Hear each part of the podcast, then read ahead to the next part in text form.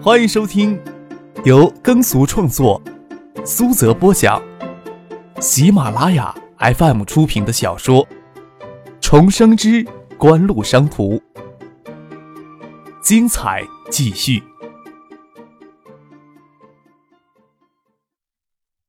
第二百九十一集。这么做也有一个坏处，葛锦城的离世令嘉信集团旗下六家上市公司股价狂跌。葛明信当前的主要要务是稳定投资人对葛家企业的信心，绝对不希望家族内部的激烈矛盾暴露在媒体与公众的面前。嘉信实业在这个敏感的时刻发布划清界限的公告。葛明信大概会有背后给捅一刀的感觉。孙尚义有些犹豫。二房、三房的那些人都已经开始搬出原来的宅子了，相信香港媒体很快就会有报道了。咱们可以在香港媒体报道之后再发布澄清。那就是被动回应了。张可说道，心里却想。九六年的狗仔队似乎比十年之后的稍差一些，嗅觉也稍微迟钝了一些。葛明德与葛明信之间的矛盾比较尖锐，当初就是葛景成为了弥补他这一系给葛家做出的贡献，才将旗下嘉信实业约百分之十五的股权转到他的名下，并将嘉信实业交给他管理。但是从那之后，长房长子葛明信管理的嘉信电子。却不择手段的跟嘉信实业恶性竞争了起来，一度将嘉信实业逼到破产的边缘。有机会能在背后捅葛明信一刀，葛明德是一定愿意的，而且还要让葛明信知道他就是捅这一刀的人。葛明德说道：“确保增发并购是咱们的重心，其他有的没的都不是重点。”言下之意。即使现在跑过去扇葛明信一记耳光，倒无所谓。葛明信这些年仰着长房长子的身份，被誉为家信接班人，他何时将其他人放在眼里过呢？孙启蒙将元宵放到沙发间的胡桃木机上，他不清楚详情，但是能听到与葛家划清界限，无论如何都是要支持的。早就该跟这些划清界限了。你知道什么呀？在这里胡说八道！孙胜义拍了拍女儿的脑袋。你们什么都不让我知道，我能知道什么？孙静萌委屈的说道。张可跟叶简斌心里都清楚，此时的孙静萌是绝对伪装的，偏偏的却看不到他娇嗔中有丝毫做作的痕迹，只能无奈的对望一眼。孙继萌装可怜，要赖在这里，总不能将他撵出去，或者干脆不说什么吧。张可揉了揉肚子，叶宪兵点点头，说道：“啊，是奇怪呀，可能是最近胃口太好了吧？听说小妹下元宵的水平，很能引起别人的食欲呀。”对孙庆萌说道：“小妹，能不能帮我们也下两碗元宵呀？”孙继萌趁不注意。瞪了张可一眼，不甘心的到隔壁屋去下元宵去了。等他下好元宵过来，张可恰巧站起来说：“那就这样吧，明天一早，副总就召开记者会。”跑过来接过孙继萌手里的元宵，称赞道：“哎，真是不错哎，闻着就是香，可能有些赶时间，怎么看起来有些夹生的感觉呀？”公寓里有全套的灶具。炊具等生活用具，不过张可还是拿到许四他们房间里，将元宵又煮了两分钟。葛明信的左眼窝有些红肿，敷过冰袋之后还是有些疼，心里愤愤不平。虽然立马就将反应半拍，害他给二房老大葛明礼一拳打中眼窝的保镖辞退，但是他心里还是气愤，很难飘平。只是考虑到此时葛家内部矛盾激化。会影响他坐稳嘉信集团董事长兼总裁的位子，有什么怒气，这时候都得忍了。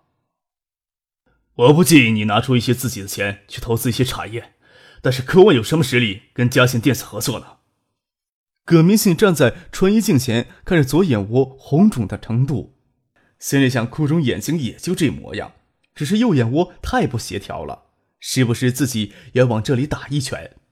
通过穿衣镜看他站在身后的儿子，嘉信电子投资一家公司，只会在那家企业占百分之十或者百分之二十的股份。他们创建科网也是付出了一些代价与精力的，在他们感受到嘉信电子的实力之前。想要他们让出更多的股份，只怕有难度呀。爸爸，你不是经常告诉我吗？非要一口一口的吃吗？葛应军说道。这大概是葛明信今天晚上听到唯一让他心里好过些的话。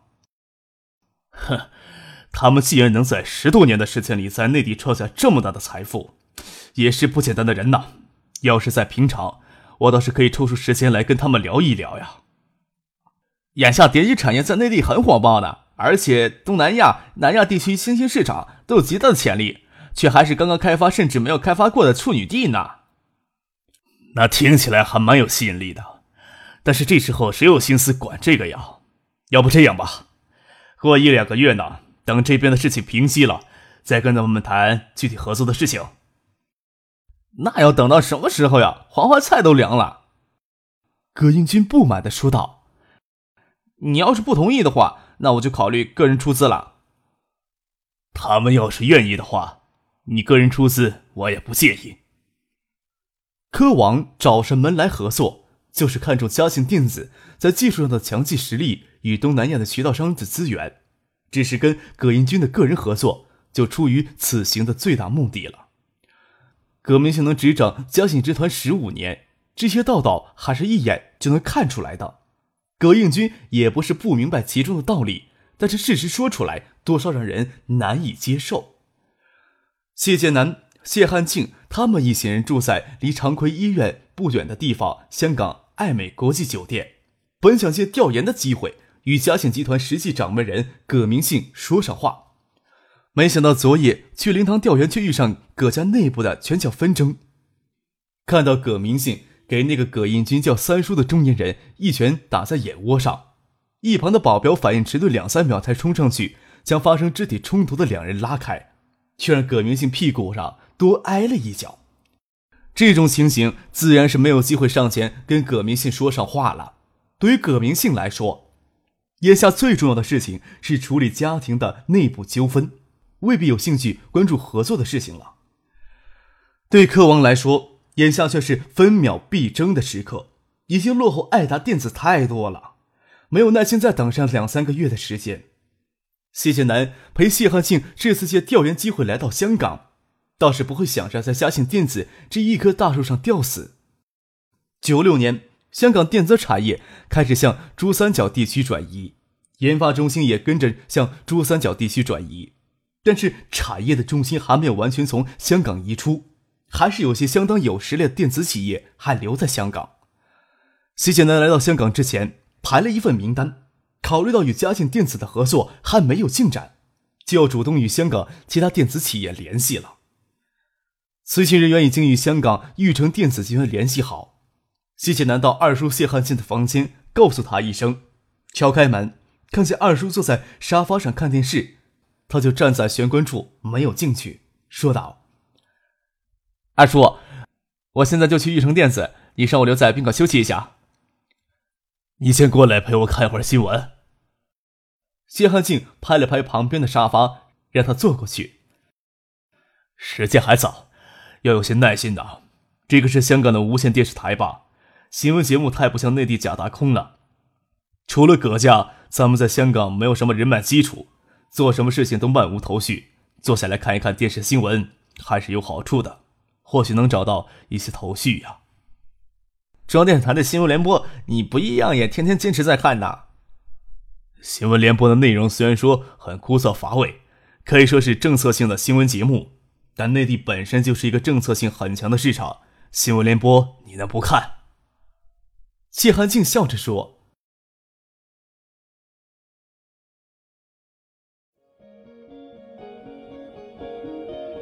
您正在收听的是由喜马拉雅 FM 出品的《重生之官路商途》。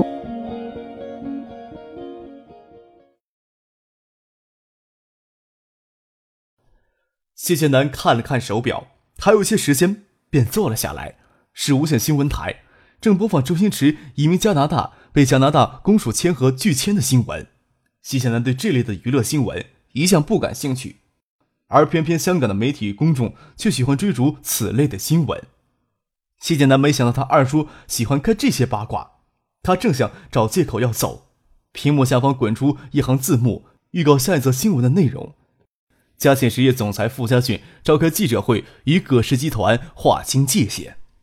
谢剑南看到这行字，就有些发愣了，不可置信的看着谢寒静，问道：“二叔，他们是想要做什么呀？”我也才看到新闻预告呀，有些耐心吧。谢汉静说道：“葛明信昨天给打一拳，孙尚义、葛明德好像也是冷眼旁观呀。不过这种公开划清界限嘛，就看他们要怎么个划清法了呀。”屏幕里的镜头似乎是傅家俊出门给媒体记者围住，被迫停下来发表一通声明。谢剑南知道这只不过是作秀，葛景成一死牵动香港媒体的心思。傅家俊还远远成不了焦点，不过他对媒体发表的声明却能让他成为媒体的焦点。傅家俊宣称，原葛氏家族名下拥有嘉信实业近百分之三十的股份，早在葛景生生前就转移到葛明德、孙尚义的个人名下。这在之前的财季报告中已经披露。嘉信实业近一年来的经营能逐渐走出困境，正是因为财务上、经营上与葛家完全脱离关系。取得的成就，并表示嘉信实业的经营活动不会受到这次事件的干扰，公司也会择日发布九六年第四季度财季盈利大幅的预增报告。盈利预增主要来自于东南亚叠机业务的开展，并表示从这个月开始，公司会追加对东南亚地区叠机业务的投资。谢剑南他们或许会关注傅家俊声明中有关影碟机的内容。不过，香港媒体却更加关注声明当中与葛家企业划清界限的表达。葛明信这算是背后给捅一刀了吧？谢剑南疑惑不解的问他二叔：“这则声明简直就是将葛家的内部矛盾向媒体公众公开，这偏偏又是葛明信这时候最不愿意看到的。”谢汉庆手托着下巴，没有立即回答谢剑南，只是问他：“你觉得这则声明？”嘉信实业能有什么立竿见影的好处呀？我觉得吧，从葛氏家族内部纠纷当中脱身出来，维持投资人对嘉信实业的信心呗。谢剑南转瞬间就能想到这则声明所要传达给公众的意图，只是他们似乎有些操之过急了吧？葛氏家族的内部矛盾遮是遮不住的，香港媒体记者的能力，谢剑南心里有数。迟早会将葛家内部因财产争夺而产生的纠纷披露出来，但是孙尚义、葛明德似乎没有必要当这个出头棒子，似乎已经脱开了关系，即使一时会受到一些影响，但是很快就会扭转过来。一时的股价波动对于大股东来说应该没有太大的影响。从哪儿能查询到嘉信集团旗下上市公司的股份呀？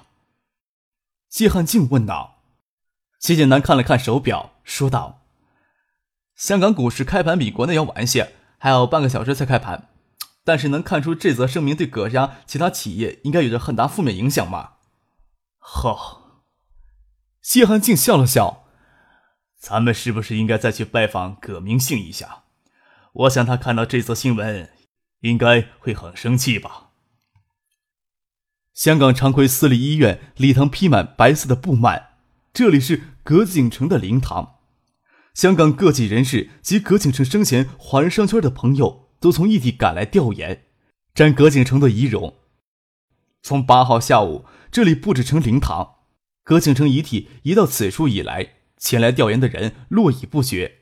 葛景成的遗体今天将移至柯世兰墓园的家族墓地，今天过来调研的人尤其的多。除了调研人的之外，围在灵堂外围。则是香港大群以及从各地赶来的媒体记者。你们这是什么意思？算是背后捅我一刀吗？葛明信压着嗓子，白色布幔之外就是接受众人观礼的灵堂。他心里再有大的怨恨，也要将怒火压住。却掩饰不住他想咆哮的凶恶眼神。说实话，他都有将葛明德、孙尚义撕碎的心。孙尚义略有羞愧，葛明德却淡然一笑，丝毫不畏惧葛明信眼中的怒火，压低声音，用一种不屑的语气说道：“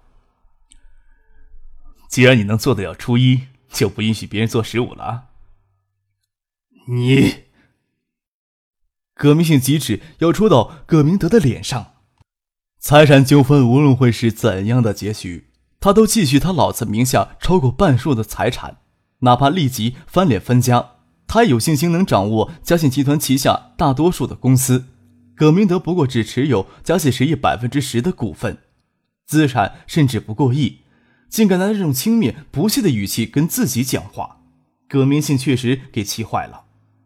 这些年来，葛明信纵容他本人持股最多的嘉信电子与嘉信实业恶性竞争，就是不甘心嘉信实业落到葛明德的手里，其葛明德是旁系，就是即使老爷子铁心要将嘉信实业给葛明德，也要将嘉信实业折腾得一文不值。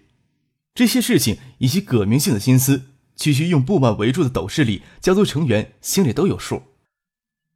葛明德手指着葛明。葛明信手指着葛明德的脸，愤怒到了极点，想骂却骂不出口。为什么呀？因为根本就是这些年来他先做出一，大家都抱着看好戏的心态，之前也没有人想到是葛明德、孙尚义先跳出来捅葛明信一刀。葛明德这么做，大家都好理解，积怨已深嘛。孙尚义与葛明玉甚至都没有从旧宅里搬出去，葛英军站在一旁插不上话。在场的都是他长辈，乱说话会给群殴的。由葛明德、孙尚义捅第一刀，葛景成二房、三房子女被大房长子葛明信逼迫搬出住宅的消息，陆续就给媒体记者揭破了。香港无线电视台有一个二十四小时滚动播出各地财政新闻的栏目，今天上午几乎有大半的时间都在播报葛家子女为争财产控制权闹纠纷的事情。嘉信集团旗下的所有上市公司被迫联合向所有紧急停牌，唯有嘉信实业坚持要与葛家划清关系，正常开盘。受傅家俊之前临时记者会声明的影响，嘉信实业股价开盘后上下波动极大，倒不是一味的下挫，在敏感时刻与葛家干脆利落的脱离关系，嘉信实业的确要承受一定的风险。好在嘉信实业盘面较小。大股东增持托市又是受香港法令支持，张克相信，只要撑过最初的几天，嘉信实业就能熬过当前最糟糕的局面。何况，并非所有投资者都对嘉信实业没有信心。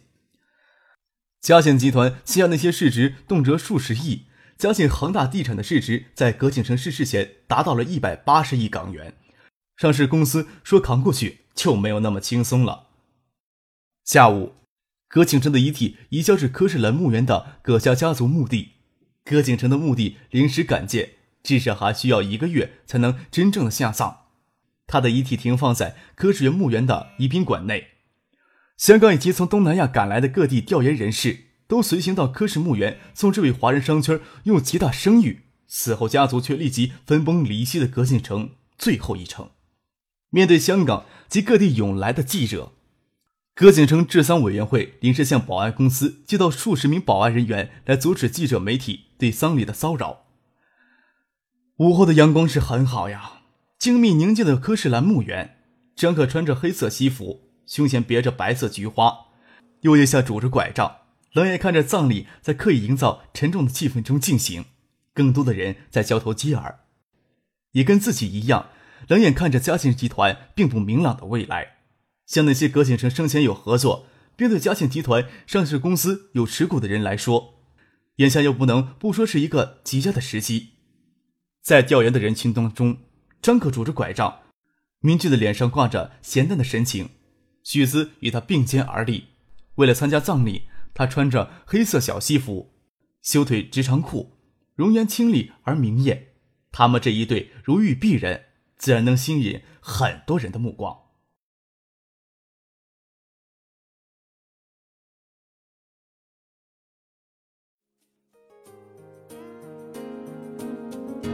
听众朋友，本集播讲完毕，感谢您的收听。